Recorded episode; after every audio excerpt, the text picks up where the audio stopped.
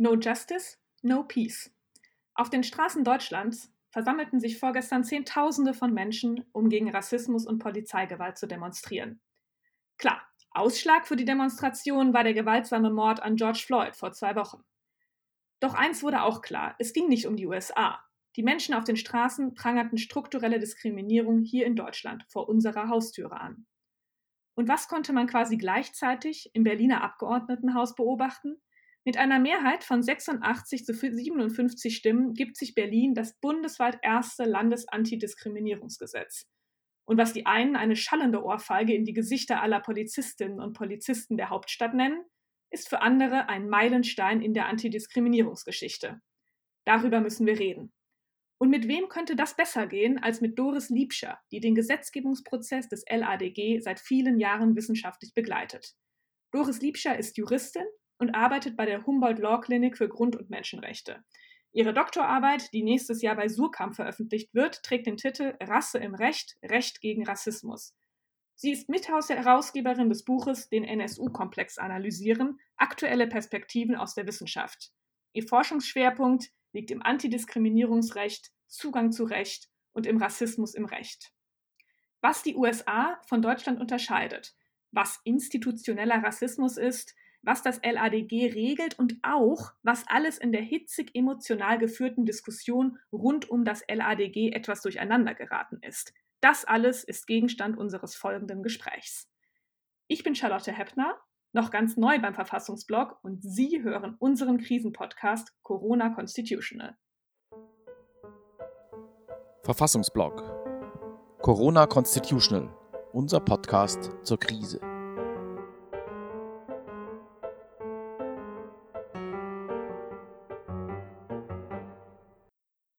Hallo, sehr geehrte Frau Liebscher.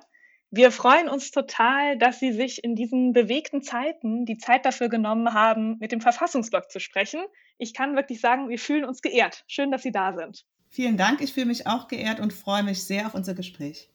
Ja, Frau Liebscher, wie geht es Ihnen? Konnten Sie sich jetzt in den letzten Tagen ein bisschen von der Verabschiedung des Landesantidiskriminierungsgesetzes in Berlin erholen oder ging das direkt so weiter?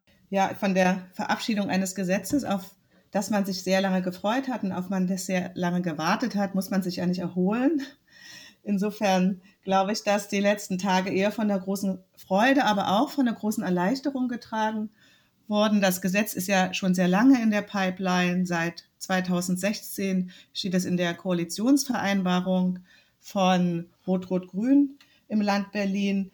Und ich begleite das Gesetz schon ja ziemlich lange und es wurde ja die ganze Zeit relativ unaufgeregt diskutiert. Und deswegen war ich schon erstaunt und verwundert, dass über die äh, Kritik vor allem der Gewerkschaft der Polizei in den letzten Wochen, dass das nochmal so kontrovers diskutiert wurde, dass da auch relativ sehr viel falsch dargestellt wurde. Wir werden gleich noch darauf zu sprechen kommen. Und insofern ist es auch neben der großen Freude auch eine Erleichterung, dass dieses Gesetz was ja viele Akteure nicht zu Unrecht als Meilenstein in der Antidiskriminierungsgesetzgebung bezeichnen, dass das jetzt verabschiedet wird mit einer ordentlichen Mehrheit im Abgeordnetenhaus und mit einem starken Rückenwind aus der Berliner Zivilgesellschaft. Ja, Sie haben es schon angesprochen. Auf die Kritik kommen wir auf jeden Fall im Detail zu sprechen. Das ist ja ganz besonders spannend. Ähm, was ich total verrückt finde, Sie arbeiten jetzt seit Sie haben jetzt gesagt, 2016 mit Ihren Mitstreitern und Mitstreiterinnen an diesem Antidiskriminierungsgesetz und arbeiten an diesem beispiellosen Gesetzesvorhaben, was Sie gerade als Meilenstein in der Antidiskriminierungsgeschichte bezeichnet haben. Und dann, kurz bevor das verabschiedet wird, wird in den USA ein schwarzer Mensch, George Floyd, von einem Polizisten gewaltsam getötet. Und auf der ganzen Welt demonstrieren Menschen nun gegen Rassismus und Polizeigewalt. Man hat das Gefühl, die Politik wird von der Realität irgendwie eingeholt oder sogar überholt. Wie haben Sie diese Gleichzeitigkeit wahrgenommen? Was haben Sie gedacht, als Sie die Nachrichten aus den USA gehört haben? Ähm, ich habe die Nachrichten aus den USA erstmal unabhängig von der Verabschiedung des Landesantidiskriminierungsgesetzes gesehen, weil man muss sagen, die Debatte um das Gesetz, äh, in der geht sehr stark um Polizei und um Rassismus.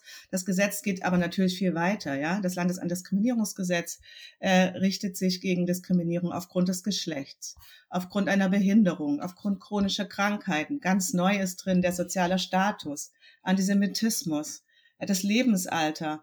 Also es ist eine ganz breite Zahl von Situationen, wo Menschen, aufgrund derer Menschen diskriminiert werden können. Es geht also nicht nur um Rassismus. Und wenn man das Gesetz schon lange begleitet, dann hat man diese ganzen verschiedenen Facetten des Gesetzes natürlich vor Augen. Ähm, dass die Kritik an dem Gesetz sich allerdings vor allen Dingen an der Beschäftigung mit Rassismus in Behörden auseinandersetzt und dass ähm, in den USA Kritik an Rassismus, die natürlich auch über Kritik an Rassismus aufgrund von Polizeigewalt hinausgeht, sich jetzt an diesem ähm, rassistischen Mord durch einen Polizeibeamten ähm, entzündet hat, das hat natürlich was miteinander zu tun. Und was hat das miteinander zu tun? Dass es sehr, sehr schwierig ist in den USA, ich würde aber sagen in Deutschland aber noch mal viel mehr, über Gewalt und Diskriminierung durch staatliches Handeln ins Gespräch zu kommen. Ähm, das Stichwort ist da institutioneller Rassismus, institutionelle Diskriminierung. Ähm, das wird auch in Deutschland sehr stark noch von sich gewiesen. Das Gespräch darüber, das auch ruhige Gespräch darüber, dass Diskriminierung überall stattfindet, ist sehr, sehr schwierig. Und das bringt es, ja, das sind, das sind, glaube ich, Sachen, die jetzt zusammengekommen sind.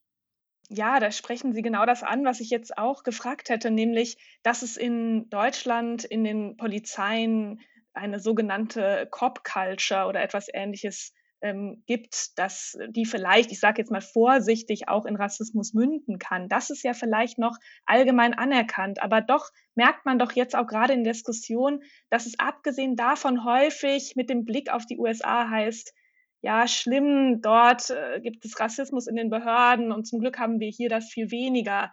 Ähm, zum Beispiel heute hat äh, Georg Mayer von der SPD, der Chef der Innenministerkonferenz, gesagt, dass Rassismus in der Polizei in Deutschland eher, das seien eher Einzelfälle. Es gäbe kein strukturelles Rassismusproblem. Oder der CDU-Innenpolitiker Thomas Blenke wurde noch deutlicher, indem er sagte, Deutschland ist nicht USA. Wir haben hier kein Rassismusproblem in der Polizei. Sie haben das jetzt schon angesprochen, Frau Liebscher. Auch hier haben wir institutionellen Rassismus. Sie forschen seit Jahren genau dazu. Was entgegnen Sie diesen Aussagen? Ähm, nun forsche ich weniger zu, zu der Frage, inwieweit institutioneller Rassismus genau in der Polizei vorkommt, als vielmehr zu der Frage, wie man rechtlich damit umgeht. Ja, da können wir vielleicht dann nochmal zum Landesantidiskriminierungsgesetz kommen. Aber in meiner Forschung zum Beispiel zur Frage des Umgangs mit den Taten des NSU stößt man natürlich immer wieder auf Spuren von institutionalisiertem Rassismus. Ich würde aber gerne noch mal was zu der unterschiedlichen Wahrnehmung äh, der Situation in den USA und in Deutschland sagen. Ähm, dass sich die Wut über rassistische Gewalt und Diskriminierung an der afroamerikanischen Bevölkerung in den USA so stark entladen hat, hat natürlich was mit Unterschieden zu Deutschland zu tun. Zugleich ähm, muss man aber auch sagen, dass es in den USA historisch eine viel längere Tradition der Auseinandersetzung des Ansprechens von Rassismus gibt als in Deutschland. Wir wissen mehr über Rassismus in der Polizei als in den USA als in Deutschland. Wir haben in Deutschland noch viel zu wenig Forschung.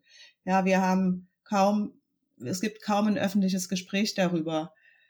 Ähm, es gibt keine rechtswissenschaftliche Auseinandersetzung vergleichbar wie mit der in den USA etablierten Critical Race Theory zum Beispiel, ja, die an den allermeisten Law Schools in den USA gelehrt wird, also eine kritische Auseinandersetzung mit Rassismus in Polizei und Justiz, hat es noch nicht in dem Maße an die Universitäten geschafft, wie das in Deutschland der Fall ist.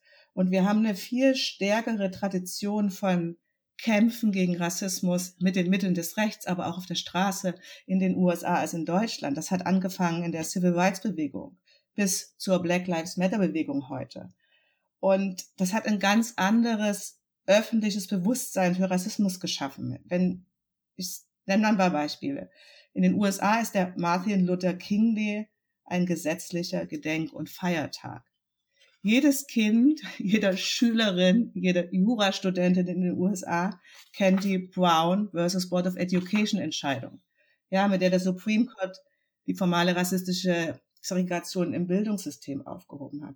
Es gibt in den USA seit 1964 ein Antidiskriminierungsgesetz, das auch rassistische Diskriminierung verbietet. Das gibt's in Deutschland mit dem AGG seit 2006. Ja, Diskriminierung in Behörden. Wir werden gleich noch darüber sprechen mit dem LADG erstmals in Deutschland 2020.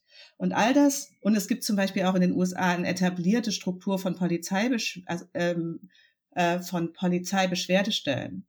Das heißt, wir haben auf der einen Seite eine massive rassistische Gewalt durch die Polizei in den USA, die natürlich auch mit dem vermehrten Schusswaffengebrauch etc. zu tun hat. Wir haben aber andererseits auch viel Mobilisierung dagegen. Wir haben viele Erfolge auch dagegen.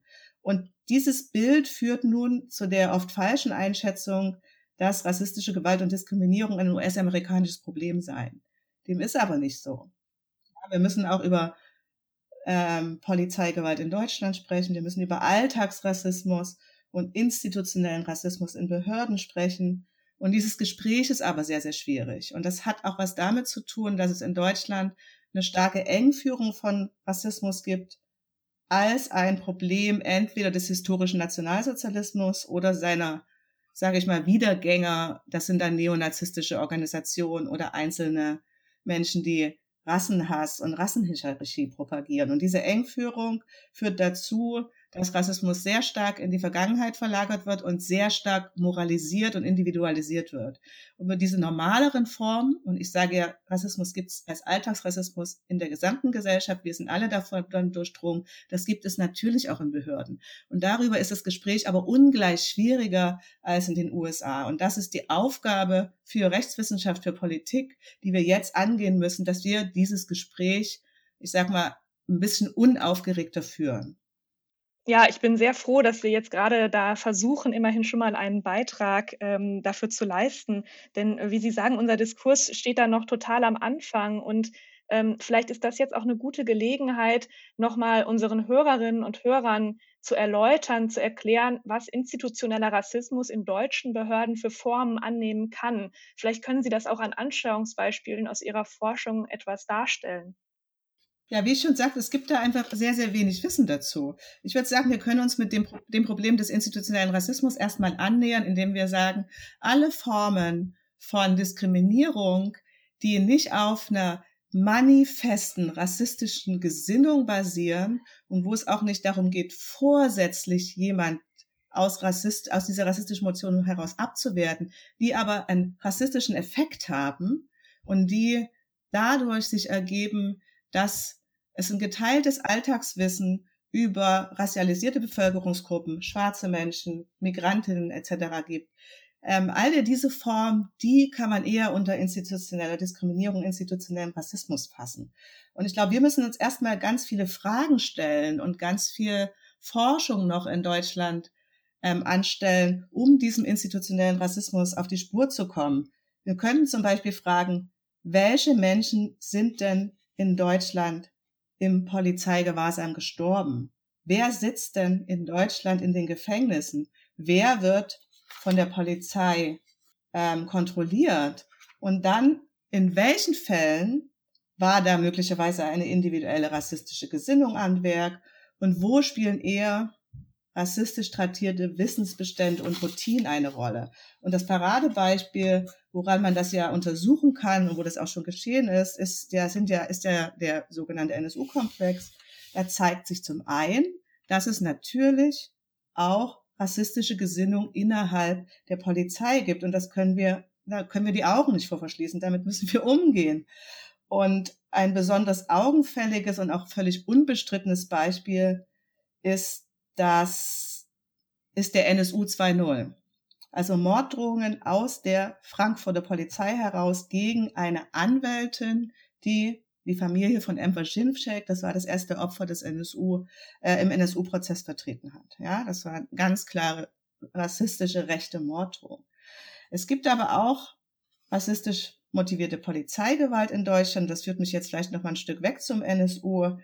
Ähm, weil gerade anlässlich des Mordes an George Floyd in den USA eine Initiative von unterschiedlichen NGOs eine Zusammenstellung veröffentlicht hat von Todesfällen in der, in Deutschland zwischen 1990 und 2020, in denen sie ein rassistisches Motiv vermuten. Die, das ist so eine Kampagne, die heißt Death in Custody, Aufklärung von Tod in Gewahrsam jetzt. Und diese unterschiedlichen NGOs haben insgesamt 159 Fälle recherchiert. Ich habe die mir jetzt nicht im Einzelnen angeguckt. Diese Fälle umfassen Todesfälle durch Polizeischüsse, durch unterlassene Hilfeleistungen, Todesfälle im Gewahrsam, auch solche, die von Behörden als Suizid angegeben werden. Und das kann man sich jetzt erstmal angucken. Und dann kann man zum einen sagen, das glauben wir nicht, das stellt die Polizei unter einen Generalverdacht. Man kann aber auch sagen, wir haben uns mit Artikel 3 Absatz 3 Satz 1 Grundgesetz mit der UN-Antirassismus-Konvention bestimmte Verpflichtungen und Standards gesetzt und die heißen, hier soll niemand rassistisch diskriminiert werden. Und deswegen schauen wir uns nochmal diese Fälle ganz genau an. Man könnte sagen, wir setzen eine Enquete-Kommission ein und untersuchen diese Fälle. Das würde Klarheit schaffen, das würde das Vertrauen in die Behörden äh, stärken. Das wäre also ein ganz anderer Zugang, als das abzuwehren. Aber ich wollte noch was zum NSU sagen und so institutionelle rassistische Diskriminierung. Ähm, was ist das für Wissen, für rassistisches Alltagswissen, was zur der Diskriminierung von bestimmten rassistisch veranderten Bevölkerungsteilen führt? Bei den Morden und Bombenanschlägen des NSU haben die ermittelnden Beamten und Beamtinnen, und zwar bei allen Landes- Kriminalämtern, beim BKA, bei allen Verfassungsschutzbehörden der Länder, beim Bundesverfassungsschutz, also all diese unterschiedlichen Sicherheitsbehörden, die da involviert haben, alle eine ähnliche Vorstellung ihrem Ermittlungsansatz zugrunde gelegt. Und das war, diese Vorstellung war, dass die Opfer in kriminelle Machenschaften oder blutige Ehrenmorde, Familienfäden verstrickt waren.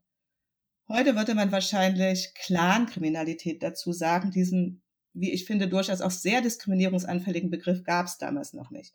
Ich nenne mal ein Beispiel. In einer Fallanalyse des LKA Baden-Württemberg hieß es zu diesen Betroffenen, also quasi zu den Opfern, sie würden ihren Lebensunterhalt mit kriminellen Aktivitäten bestreiten und innerhalb dieser Kreise würde zudem ein rigider Ehrenkodex beziehungsweise ein rigides inneres Gesetz bestehen. Und das war das, was quasi durch die Bank auch in den Aussagen von Polizisten oder in ähnlichen äh, Fallanalysen zu lesen war.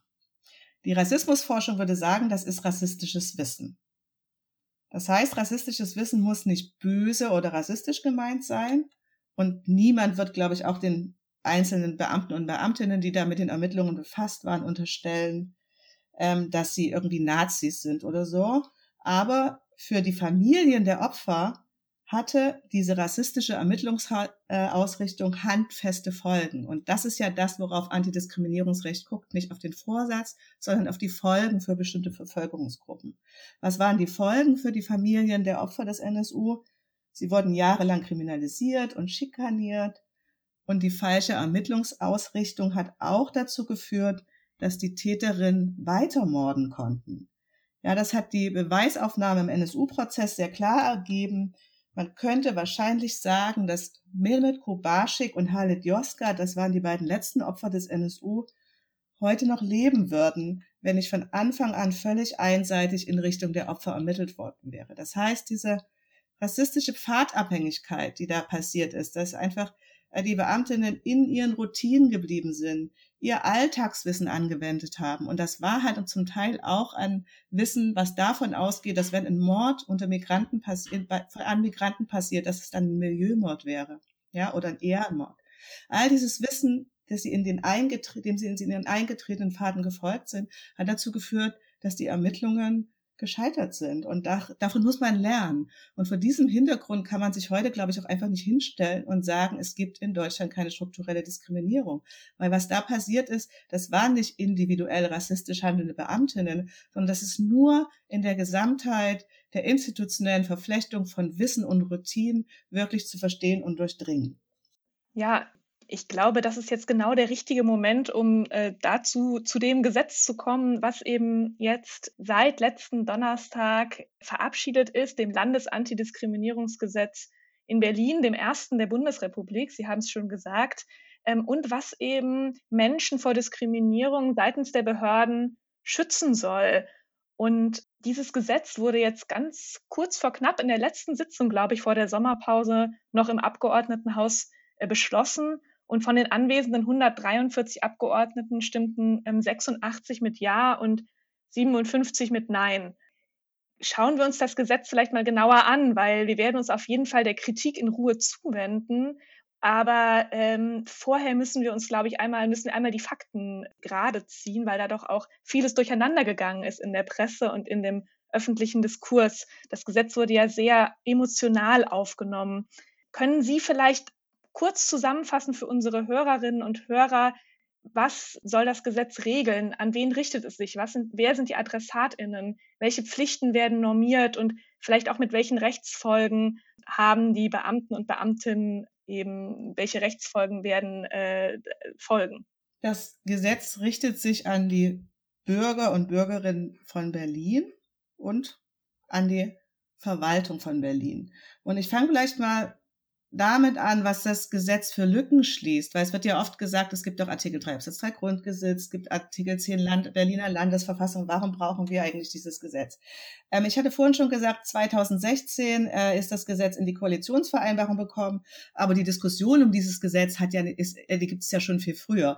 Und der Impuls kam, wenn ich mich recht erinnere, aus der Zivilgesellschaft, also von unabhängigen Beratungsstellen, die schon mit dem AGG gearbeitet haben und die darauf hingewiesen haben, dass es das AGG eben nicht ausreicht. Ja, das Allgemeine Gleichbehandlungsgesetz 2006 in Kraft getreten. Das regelt ja vor allem, oder das regelt, das gilt zwar bundesweit, aber das regelt ein Diskriminierungsverbot für die Bereiche Beschäftigung. Also und da sind auch natürlich die äh, alle Angestellten im öffentlichen Dienst der Berliner Landesverwaltung erfasst und für den Waren- und Dienstleistungsverkehr zwischen Privaten. Es gilt aber nicht für das Handeln von Behörden gegenüber Bürgern und Bürgerinnen. Und diese Lücke schließt jetzt das LADG. Also das gilt für die gesamte öffentliche Verwaltung und alle St öffentlichen Stellen des Landes. Ich nenne mal ein paar Beispiele. Es gilt für Schulen, für die Polizei, für Bürgerämter, die Universitäten, aber auch für Gerichte und Behörden der Staatsanwaltschaft, wenn sie Verwaltungsaufgaben wahrnehmen, also zum Beispiel, wenn sie Referendarinnen ausbilden.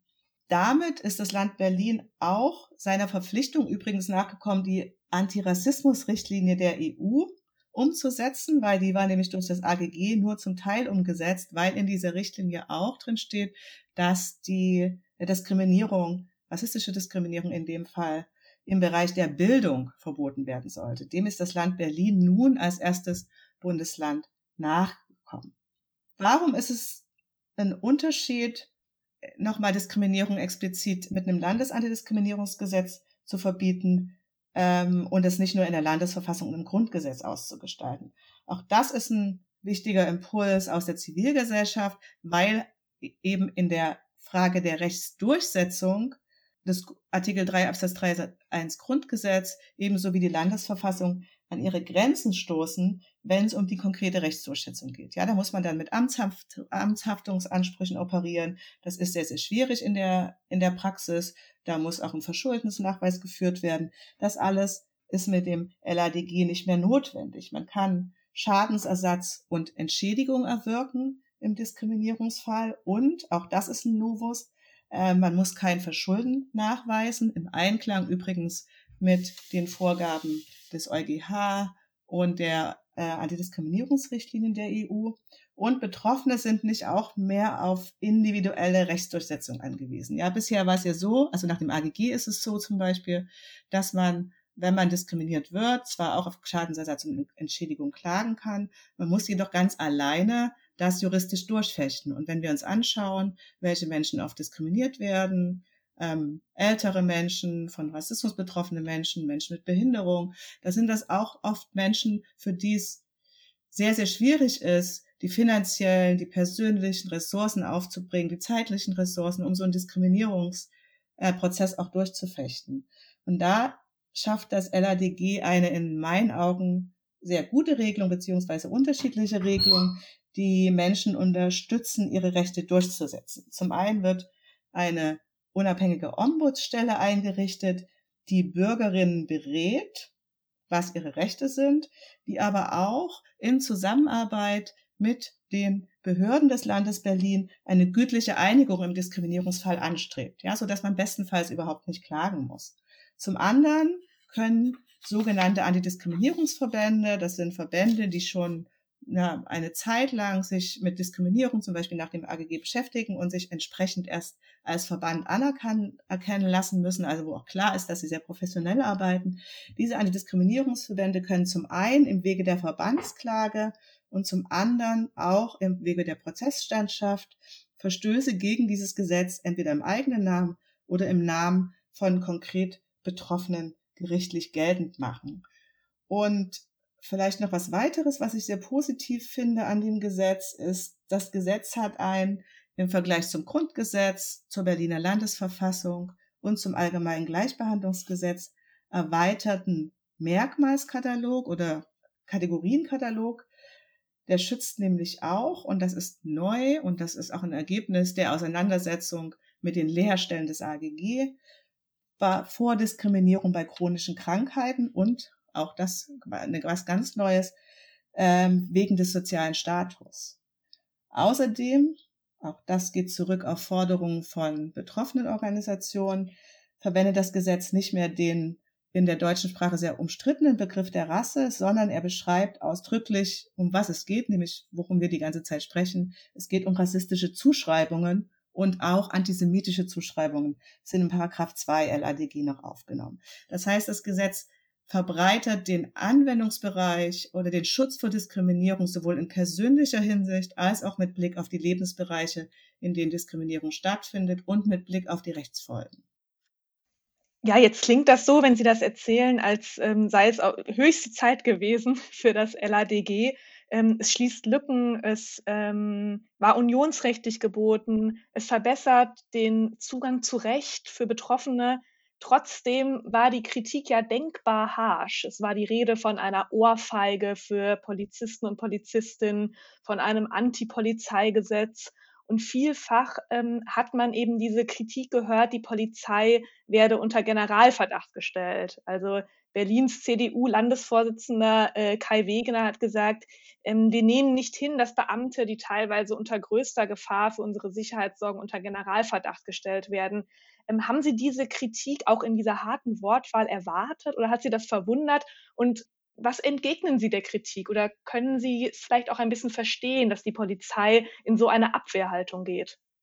Ähm, ich hatte es ja schon ganz am Anfang gesagt, äh, dass die Kritik jetzt so relativ am Ende kam, hat mich schon gewundert, weil das Gesetz ist ja schon sehr lange bekannt. Es wurde, es ist, finde ich, ein sehr, sehr demokratisch verabschiedetes Gesetz, also im Sinne des Beteiligungsprozesses. Ähm, es gab ein, ein, ein Beteiligungsverfahren der Zivilgesellschaft. Es ist natürlich sicherlich durch alle Senatsverwaltungen gegangen. Deswegen hat es mich schon gewundert, dass es zum Schluss jetzt kam.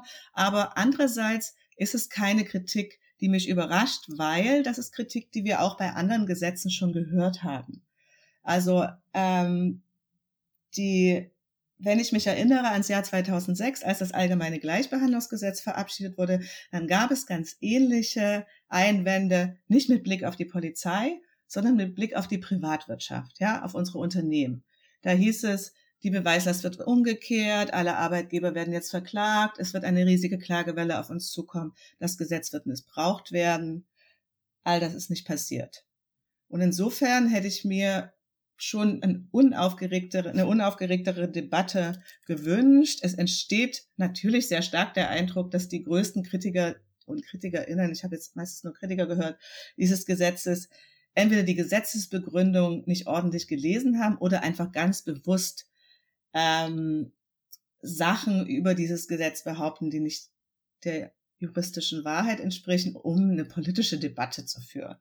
Also dieser Eindruck entsteht bei mir stark und es entzündet sich ja vor allem an der Vermutungsregelung, die dieses Gesetz enthält und die eine Beweiserleichterung formuliert. Auch das ist nichts Neues. Eine Beweiserleichterung gibt es in ganz, ganz vielen anderen Staaten der Europäischen Union, wenn es um Diskriminierung geht, weil die Antidiskriminierungsrichtlinien, von denen ich vorhin schon sprach, so eine Beweiserleichterung vorschreiben. Und diese Beweiserleichterung gab es natürlich auch im AGG. Und trotzdem, ich habe schon gesagt, haben wir weder irgendwie einen, riesigen äh, Anstieg von Missbrauchsfällen, Missbrauch gibt es bei allen Gesetzen, noch eine Klagewelle mit Blick auf das AGG erlebt und schon gar nicht, auch das möchte ich nochmal sagen, mit Blick auf rassistische Diskriminierung. Interessanterweise, wenn man sich die Fälle anschaut, wo Bürger und Bürgerinnen das AGG genutzt haben, um gegen Diskriminierungserfahrungen im, im Zusammenhang mit Beschäftigung und Beruf oder Waren- und Dienstleistungsverkehr vorzugehen,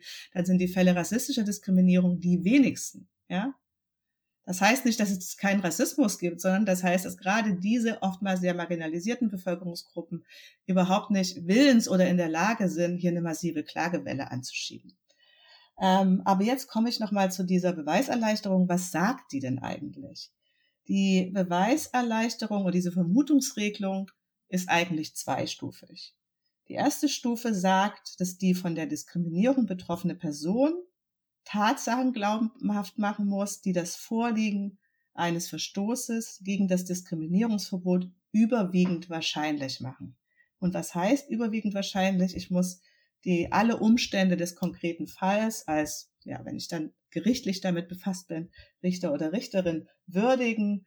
Und wenn dann mehr für das Vorliegen einer Diskriminierung spricht als dagegen, dann wurden genug Tatsachen Tatsachen glaubhaft gemacht, dass in einem zweiten Schritt und erst dann sich die Beweislast umkehrt. Das heißt, wir haben keine Beweislastumkehrung von Anfang an, sondern natürlich müssen Indizien äh, aufgezeigt werden, die dafür sprechen, dass, äh, dass hier mehr für das Vorliegen einer Diskriminierung spricht als weniger.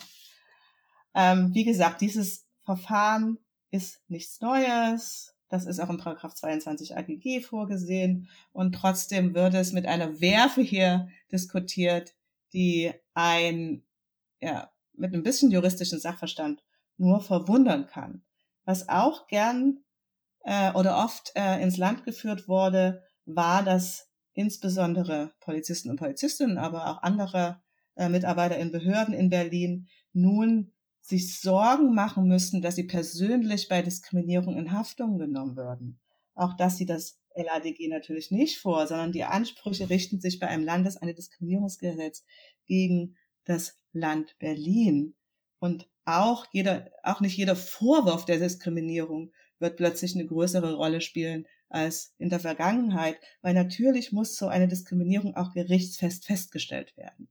Das heißt, die ganze Aufregung, da würde ich mir tatsächlich mit mehr, des, äh, mehr Debatte mit Sachverstand und Ruhe wünschen und ich mir auch sicher, dass wenn das Gesetz erstmal in Kraft getreten ist, sich die Wogen glätten werden und dass wir dieses eine ganz normale Anwendung und Umsetzung äh, dieses Gesetzes erwarten und begleiten können, so wie es schon beim allgemeinen Gleichbehandlungsgesetz geschehen ist.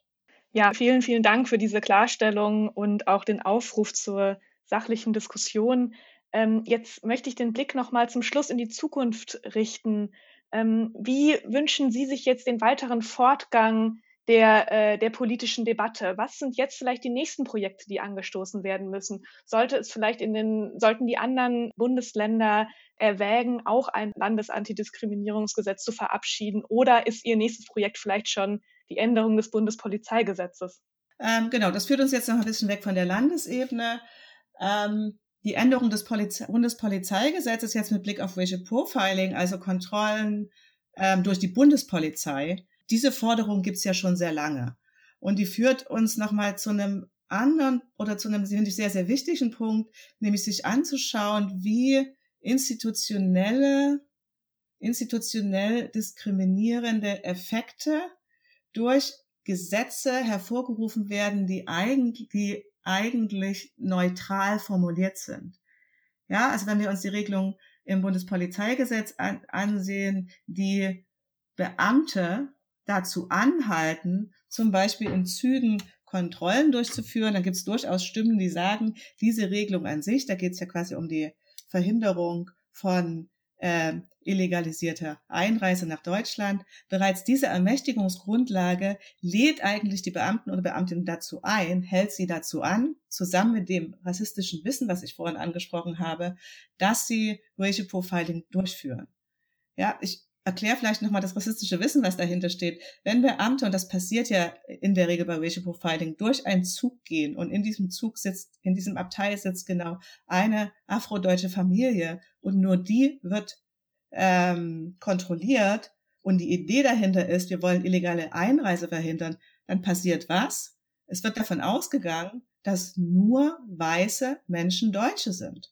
Und das basiert auf einem ganz alten, tradierten rassistischen Wissen. Das hat was mit der Geschichte des deutschen Staatsangehörigkeitsrechts zu tun. Das geht zurück in den deutschen Kolonialismus. Das sind weit verbreitet geteilte Wissensverstände, die dann ganz unterbewusst im Zusammenspiel von der Ermächtigungsgrundlage, illegal, wer ist überhaupt deutsch, zusammen mit geteilten rassistischen Wissen passieren. Und da gibt es Stimmen, die sagen, wir müssen was an der Ermächtigungsgrundlage ändern. Das wäre auf jeden Fall ein Projekt, das, ja, was ich unterstützen würde.